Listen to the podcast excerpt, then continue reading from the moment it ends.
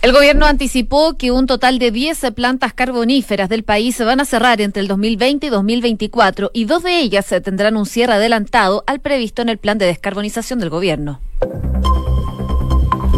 Segundos faltan para la una. Muy buenas tardes. ¿Cómo están ustedes? Bienvenidos a una nueva edición de Noticias en Duna en una jornada en un lunes eh, que se espera sea caluroso y así va a ser durante el resto de la semana. A esta hora en Santiago los termómetros están marcando los 26 grados y se espera una máxima de 30. Totalmente despejado se espera para el día de hoy aquí en la capital. Para los próximos días las temperaturas van a ir en aumento y ya el jueves por lo menos se espera una máxima de 33 grados. Así que a prepararse para esta semana que ya de frentón se, se nos olvida la primavera ¿ah? y llega totalmente el verano. Si nos vamos a Viña del Mar y Valparaíso, en la costa 16 grados, la máxima va a llegar hasta los 17 durante esta jornada. Si nos vamos a Puerto Montt, hay 15 grados de temperatura a esta hora de la tarde.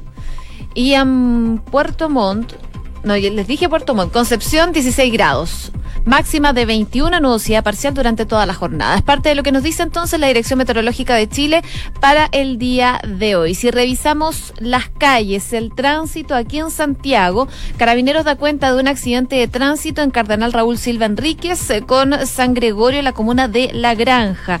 También dan cuenta la autopista central de congestión en General Velázquez al norte en la salida de Alameda para que tengan precaución. Y la UOCT de la región metropolitana dice atentos, tránsito desviado de Agustinas al oriente, Manuel Rodríguez, por un procedimiento del GOPE debido a un artefacto sospechoso entre las calles Teatinos y Amunategui. Eh, es parte de lo que dice a esta hora la UST para que tengan precaución, sobre todo en esta zona. Esto fue hace 15 minutos, así que probablemente el GOPE sigue en esta zona, en la comuna de Santiago. Y por último, también destacar que Carabineros dice que hay un accidente de tránsito en Florencio Barrios con Manuel Claro Vial en la comuna de Las Condes. Parte de las principales principales informaciones en cuanto al tránsito a esta hora. Si nos vamos a Viña del Mar y Valparaíso, eh, la UOCT de esa zona dice que en Quilpué hay un vehículo que se está incendiando en, avenida, en Avenida Los Carrera al llegar a Alemania en dirección a la costa, en la pista derecha, para que tengan precaución. Se está generando ahí un operativo para poder apagar el incendio de este vehículo en Quilpué. Y si nos vamos al Biobío, a esta hora está todo tranquilo sin inconvenientes en las calles, según lo que nos dice la Unidad Operativa de Control de Tránsito. Cuando es la una con dos minutos, me acompaña hasta ahora Enrique Llaver, que nos lee los titulares. El presidente Sebastián Piñera recibió propuestas de organizaciones contra la impunidad previo al lanzamiento de la agenda antiabusos. Chile Transparente, Espacio Público y el Observatorio de Gasto Fiscal presentaron hoy al mandatario y a sus ministros una serie de medidas en materia anticorrupción y antiimpunidad el gobierno anunció la COP25 que adelantará la salida de las grandes centrales a carbón. El ministro de Energía, Juan Carlos Llobet, en Madrid, destacó que entre las unidades que forman parte de esta fase destacan ventanas 1 y ventanas 2 Y la Comisión de Seguridad del Senado votó por hacer correcciones al proyecto de ley antisaqueos y antibarricadas que fue aprobado en la Cámara de Diputados. Con este voto comienza una nueva redacción del proyecto que busca tipificar el saqueo como delito. Y el Partido Comunes puso en duda su permanencia en el acuerdo constituyente, llamando a la oposición a formar una nueva mesa técnica. El Partido del Frente Amplio envió una carta al resto de los conglomerados del sector en la que hace una autocrítica por no asegurar inclusión indígena de mujeres e independientes y las tasas de los créditos hipotecarios confirmaron su tendencia al alza, alejándose así de los mínimos históricos.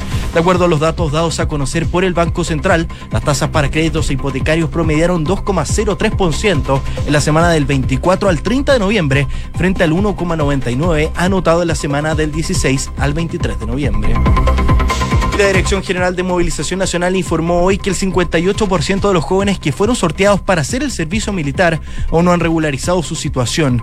El plazo para presentar justificaciones es hasta el 30 de diciembre, luego de que se diera una prórroga el día 19 de noviembre. Y en Noticias del Mundo, la policía de Nueva Zelanda afirmó que no habrán más sobrevivientes tras una erupción del volcán Huacarí. De acuerdo con las autoridades, unas 23 personas fueron rescatadas, de las cuales 5 murieron y las restantes 18 están siendo atendidas por heridas de diversas consideraciones. Y el presidente ruso Vladimir Putin y su par ucraniano Volodymyr Zelensky se reunirán hoy en París para intentar relanzar el proceso de paz en Ucrania y establecer nuevas relaciones con Moscú.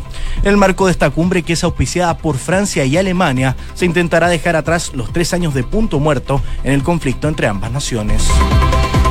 Y fotos satelitales indican que Corea del Norte probó un avanzado motor para misiles balísticos. Estados Unidos y Corea del Sur están analizando las fotos del centro de lanzamiento Suhae luego de que el régimen anunciara un testeo muy importante durante el fin de semana y Kim Jong-un continúa elevando la tensión en esa península.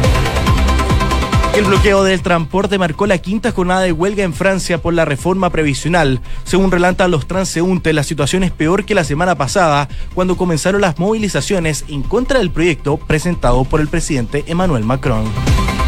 El embajador de México en Argentina fue sorprendido hurtando un libro en una emblemática librería de Buenos Aires. Oscar Valero Recio Becerra, hombre del círculo de confianza de López Obrador, fue filmado por las cámaras de seguridad en la librería El Ateneo de la Avenida Santa Fe mientras intentaba llevar su libro sin pagar.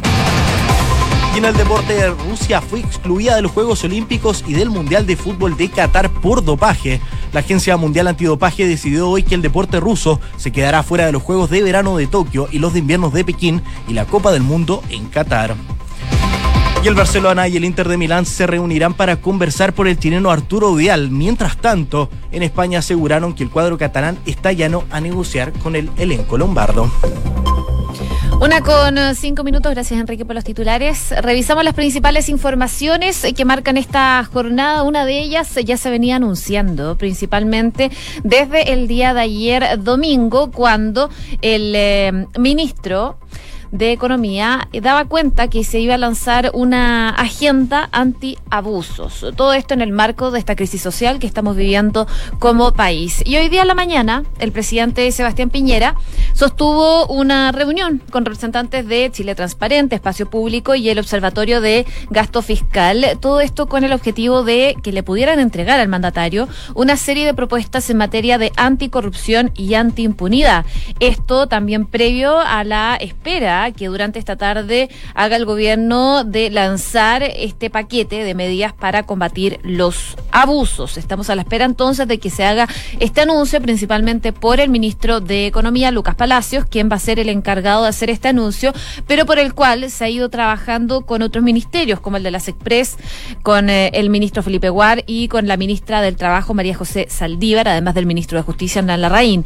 Estos ministerios, además de otros, están trabajando y están estudiando las iniciativas que presentaron bajo el nombre de Agenda contra la Impunidad estas, estos tres organismos, Espacio Público, Chile Transparente y el Observatorio de Gasto Fiscal. Escuchemos lo que dijo hoy día en la mañana el ministro de Economía, previo entonces a que se haga este anuncio de la Agenda Antiabusos. Mire, va a haber claridad. Yo quiero decir una cosa, que hemos estado trabajando esta agenda con mucha gente de la sociedad civil, con diversos eh, grupos de parlamentarios. Eh, hoy en la mañana, en conjunto con la ministra eh, María José Saldívar, el ministro Ward, el presidente, nos reunimos, por ejemplo, con tres ONG que han hecho un muy buen trabajo, que es Espacio Público, el Observatorio del Gasto Fiscal, la Fundación y Chile Transparente, y han seguido entregando propuestas. Todas las propuestas las estamos incorporando porque se trata que sea una agenda de Estado.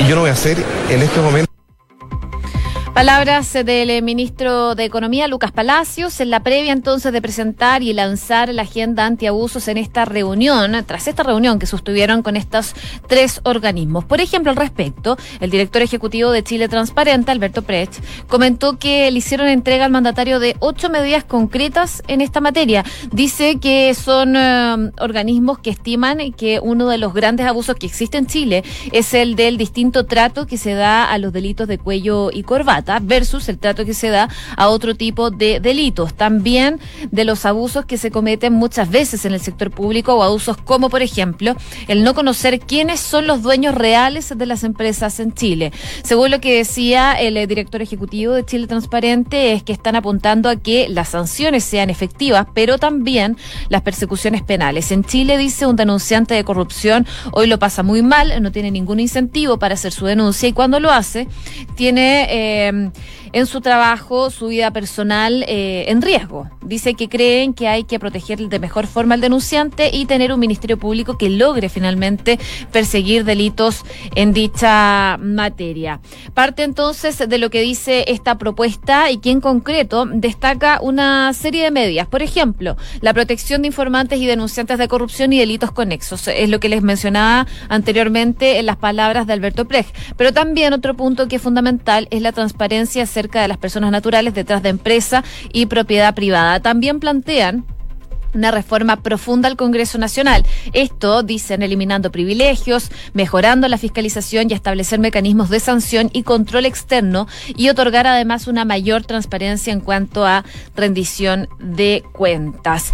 Otro punto que hacen referencia en este documento que le entregaron al presidente Sebastián Piñera es una reforma al empleo público. Dicen que maximizar la meritocracia como único criterio de acceso a cargos públicos, aumentar así el profesionalismo y generar estrategias de movilidad que permitan permitan promover y formar talentos en el servicio público, así como evitar la captura del Estado por parte de partidos políticos y otras organizaciones. En otros puntos también destacan, por ejemplo, la reforma al gasto público, la probidad en gobiernos municipales y regionales, la transparencia de beneficios eh, de personas naturales y jurídicas y por último también destacan las sanciones efectivas contra los abusos, establecimiento y aumento de sanciones dicen reales y disuasorias eh, que sean mayores al beneficio obtenido en casos como faltas a la ley de mercado de valores o delitos de corrupción y otorgar mayores también herramientas al trato del Ministerio Público como entidad investigadora para poder perseguir y sancionar este tipo de delitos. Además, em, apuntan al fortalecimiento de las medidas internas de la empresa en eh, el combate y la prevención de la corrupción. Fin a la exclusividad de acción penal del Servicio de Impuestos Internos y también del CERVEL. Dicen estos tres organismos que es necesario avanzar con una agenda en estos aspectos a la brevedad, dar señales reales y concretas antes de que termine este periodo legislativo en el combate de la corrupción y la impunidad. Y por lo mismo entonces hicieron un llamado al gobierno y a la oposición entonces a seguir dialogando para poder construir una agenda ambiciosa que en conjunto con el eh, proceso constituyente, que sabemos está en proceso, y la agenda social, permitan de alguna forma alcanzar un acuerdo amplio que logre superar esta crisis actual atendiendo las demandas legítimas que se han instalado. Todo esto también surge tras la crisis social toma mayor impulso, pero se venía hablando hace un tiempo ya y hoy día estos tres organismos le presentan la propuesta al presidente Sebastián Piñera. Chile Transparente, Espacio Público y el, el Observatorio, digo, de Gasto Fiscal. En la previa entonces sabemos que mm, el ministro de Economía, Lucas Palacios, va a presentar parte de lo que es esta agenda antiabusos. Se espera que se haga el día de hoy y va a constar de tres partes. Delitos económicos mayor transparencia, es decir, contra la letra chica, y otra parte que es muy importante, que es contra el sobreendeudamiento de las familias. El anuncio podría ocurrir entonces durante la tarde del día de hoy y va a apuntar principalmente en esta primera parte sobre delitos económicos y probablemente ya el resto de la semana vengan los otros anuncios por parte del Ministerio de Economía. La agenda incluye a seis ministerios, como les contaba anteriormente, entre ellos Hacienda, Economía e Interior, además de otros instituciones públicas como lo es la Fiscalía Nacional Económica y el Tribunal de la Libre Competencia. Estamos a la espera del anuncio de esta agenda antiabusos que se va a realizar durante esta jornada. Una con 12 minutos. Escuchas Noticias en Duna con Josefina Stavrakopoulos. Y seguimos avanzando en otras informaciones porque sabemos que se está desarrollando en estos momentos la COP25, partió la semana pasada y va a continuar hasta el 13 de diciembre. Allá está la ministra de Medio Ambiente, Carolina Schmidt, pero también está el ministro de Energía, Juan Carlos Llobet. Y ahí entonces, en el marco de esta cumbre por el cambio climático, se anunció que desde Chile, desde nuestro país, se suman al plan de salida de la primera fase, el 2024, las centrales que están ubicadas en Mejillones y con una capacidad capacidad total de 334 megawatts. Además, el gobierno llegó a un acuerdo para que el cierre eh, se cierren antes del cronograma planificado originalmente ventanas 1 y ventanas 2 de AES con una capacidad de 340 megawatts. Y para ello, el Ejecutivo va a acelerar cambios regulatorios e inversiones en transmisión para poder viabilizar dichos cierres. Según lo que decía el secretario de Estado en la COP25. Es esta una gran noticia para los chilenos. Son casi 700 megawatts de centrales a carbón que se van a cerrar anticipadamente y que serán reemplazados por energías renovables, las cuales van a permitir tener electricidad más barata y también, por supuesto, energía más limpia. El país tiene una estrategia para ser carbono neutral para el año 2050. Una parte esencial de ella, como sabemos, es el retiro de las centrales que generan energía carbón. La primera fase contemplaba eh, la salida de ocho centrales para el 2024 por un total de casi mil megawatts, cuyas fechas ya habían sido anunciadas por el gobierno y las empresas. Y la segunda fase eh, implicaba el cierre de las restantes 20 centrales a carbón que hay en el país a más tardar en el año 2040. 40. El 40% de la energía que se produce en Chile es con carbón, un combustible que genera contaminación local, como sabemos, y gases de efecto invernadero y que causan sobre todo este calentamiento global que estamos viviendo hoy en día. No es un tema del futuro, es algo que se está viviendo ahora. Lo que decía el secretario de Estado en esta COP25 es que desde hace un tiempo están eh, conversando con las empresas generadoras para ver la posibilidad de adelantar el cierre de estas centrales a carbón. Aseguró que hoy están anunciando que se va a adelantar la salida de cuatro centrales. Todas ellas están ubicadas en la zona de alta concentración industrial, así que es un beneficio para la gente que vive en esa zona y su cierre contribuye a mejorar la calidad de vida de los habitantes de esa localidad, por cierto. Las energías renovables no convencionales, eh, solar, eólica, entre otras, eh, ya generan más del 20% de de la electricidad que se consume en nuestro país. La idea, por supuesto, es ir en aumento. Lo que decía también el ministro es que, de hecho, como país hemos cumplido seis años antes la meta del 20% que se habían autoimpuesto para el año 2025. Y según lo que decía el ministro Llovet, es que sus proyecciones son que se puede incrementar mucho la participación de energías renovables muy abundantes en Chile, pero para ello es importante que em, juntos aborden el desafío de construir las líneas de transmisión que permiten llevar esa energía barata y limpia a los centros de consumo y hacer ajustes también regulatorios que sean necesarios. Pero por cierto, es una buena noticia que se da en el marco de la COP25 que nuestro país está presidiendo. No se hizo en Chile, se está haciendo en Madrid por los problemas que tenemos en nuestro país, pero eh, Chile, por cierto, está teniendo una postura fundamental en lo que es esta COP25 y en el apoyo al combate del cambio climático. Con esta buena noticia, entonces, se da cuenta que el ministro de Energía anuncia este cierre adelantado de centrales de generación a carbón. Se trata de, como les contaba, casi 700 megawatts de centrales a carbón que van a cesar su funcionamiento anticipados, eh, dos de ellas en Mejillones, además de Ventanas 1 y Ventanas 2 de AES Gener. Una con 16 minutos. Noticias en Duna con Josefina Stavrakopoulos.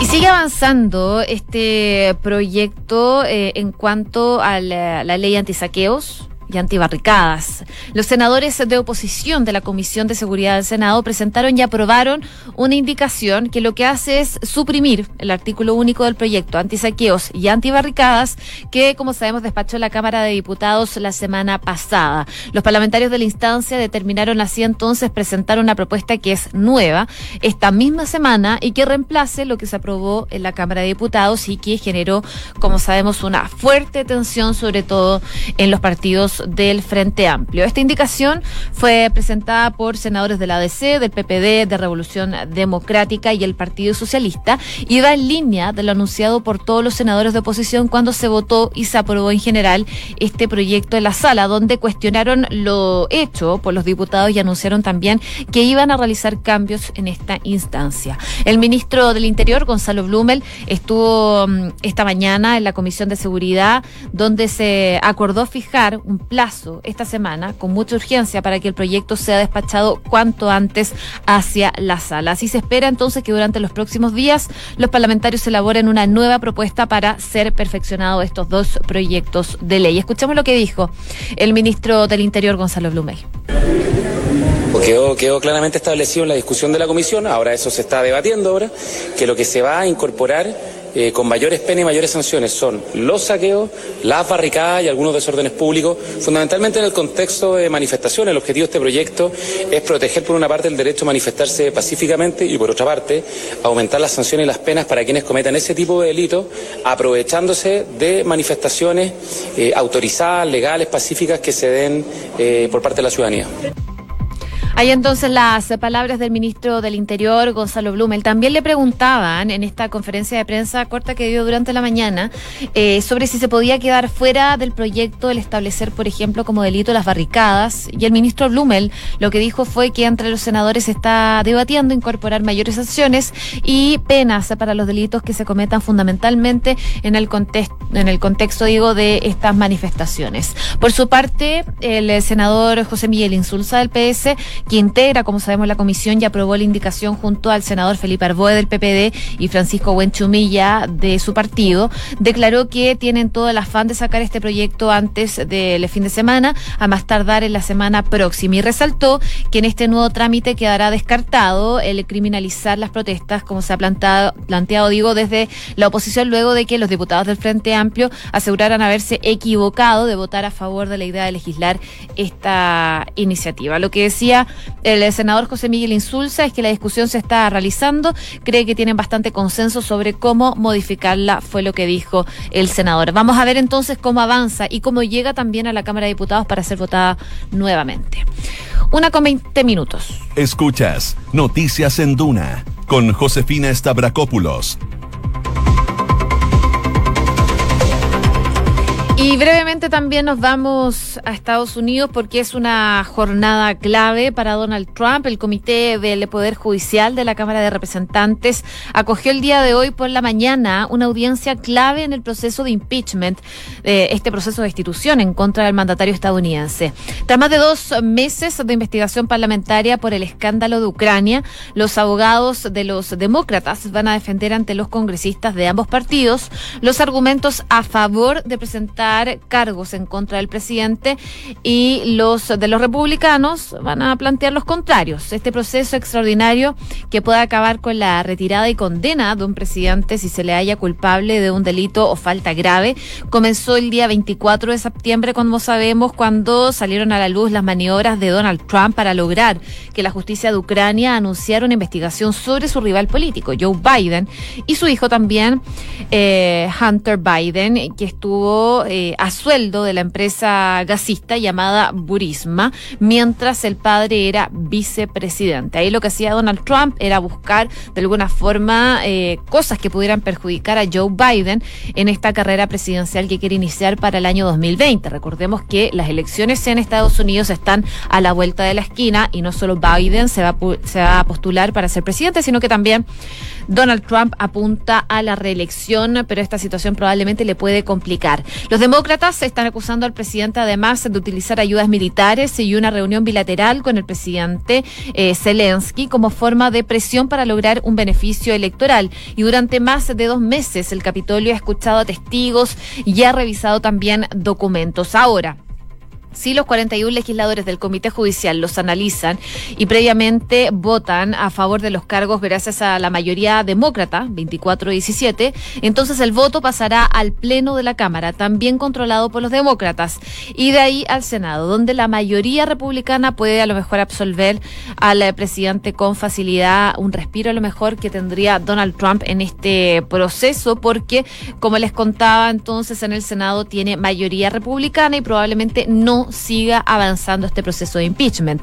No se sabe todavía, recién están en los primeros pasos, pero es lo que se puede prever en cuanto a, a partidos. Hasta ahora el proceso se ha desarrollado de forma claramente partidista. La primera vez que la Cámara de Representantes ha tenido que pronunciarse el pasado 31 de octubre para votar las reglas del juego por las que se regirá el procedimiento y poner en marcha su fase formal, ya evidenció lo partidista del asunto. 231 congresistas demócratas y un independiente votaron a favor de la investigación, mientras que 194 republicanos y dos demócratas lo hicieron en contra. En el Senado, donde hace falta dos tercios de votos para destituir a un presidente, que son 67 de los 100 escaños, el futuro está más o menos escrito, pues los republicanos, como les decía, son mayoría. 53 votos frente a 47 demócratas, incluyendo a dos independientes, y hoy por hoy no se prevén eh, deserciones. Así que ya se ve más o menos cómo va a ser el futuro del eh, presidente Donald Trump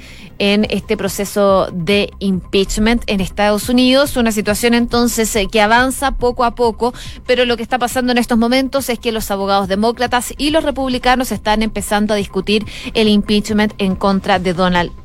El Comité Judicial de la Cámara acogió una audiencia, a esta hora de hecho se está transmitiendo en vivo, para analizar las pruebas del caso y prepara ya una primera votación para esta semana.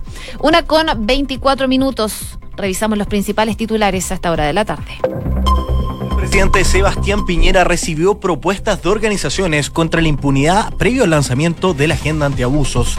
Chile Transparente Espacio Público y el Observatorio de Gasto Fiscal presentaron hoy al mandatario y a sus ministros una serie de medidas en materia anticorrupción y antiimpunidad.